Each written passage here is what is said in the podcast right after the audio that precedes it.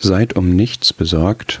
Da möchte ich noch ein paar weitere Bibeltexte vorbringen, die anknüpfen an das, was wir voriges Mal hatten, nämlich diese Verheißung des Friedens, die ich da schon angerissen habe.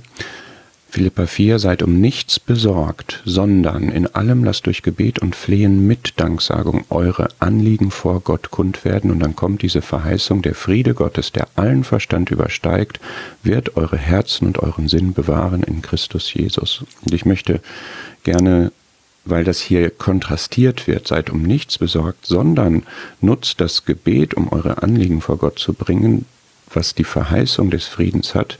Diesen Gedanken des Friedens möchte ich gerne noch etwas verfolgen und habe dann noch ein paar weitere ähm, Bibelverse zusammengestellt, aus Jesaja 26 beispielsweise, dass unser fester Sinn bewahrt wird. Wir fühlen uns in solchen Sorgensituationen ja manchmal in einer Spirale, in einem Strudel, in einem Labyrinth und uns fehlt die Stabilität, uns fehlt die Festigkeit und das ist etwas, was wir wirklich von Gott erbitten können, dass unsere feste Ausrichtung auf ihn, unsere Stabilität in der Beziehung zu Gott bewahrt bleibt bei allem, was neben, über, hinter, vor uns, drunter und drüber gehen kann.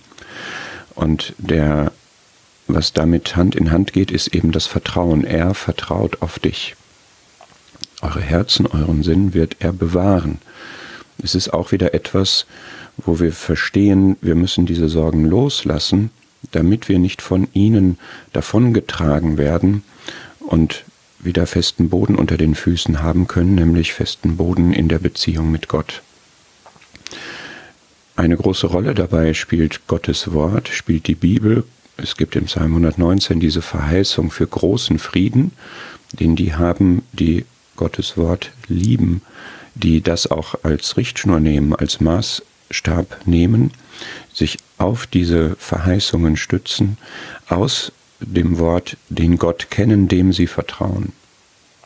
Und Frieden haben wir letztlich, das sagt der Herr in Johannes 16, in ihm selber, in dem Sohn Gottes, in Christus, in mir Frieden haben. Man müsste das jetzt in den Kontext stellen. Dies habe ich zu euch geredet. Da sind durchaus auch Dinge, die wir schon in der ersten Folge hatten, die uns Sorgen machen können. Angriffe, Verfolgung vielleicht sogar. Ja, das, es geht, der Herr sagt nicht, ihr, ihr habt keinen Grund zur Sorge, sondern er sagt, werft eure Sorgen, sobald sie aufkommen, auf mich, habt dieses Vertrauen in mich. In ihm können wir Frieden haben. In der Welt, in der wir leben, kann uns alles Mögliche bedrängen aber er hat die Welt überwunden, er ist in der Herrlichkeit, er ist im Himmel, dort werden wir bei ihm auch sein.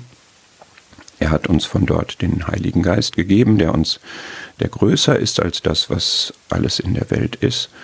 Und wir sind deshalb ausgestattet mit allem, was uns helfen kann, ermöglichen kann, unsere Sorgen abzugeben. Und auch das, was wirklich von Gott eingesetzt wird, um uns zu erziehen, das ist in der Situation eher traurig als freudig und gleichwohl gibt es aber eine friedsame Frucht der Gerechtigkeit. Es bringt gute, friedvolle Ergebnisse hervor, weil es uns in Einklang wiederbringt mit Gott, auch wenn solche Dinge in unserem Leben sind, tragen sie alle den Stempel der Zielsetzung des Friedens.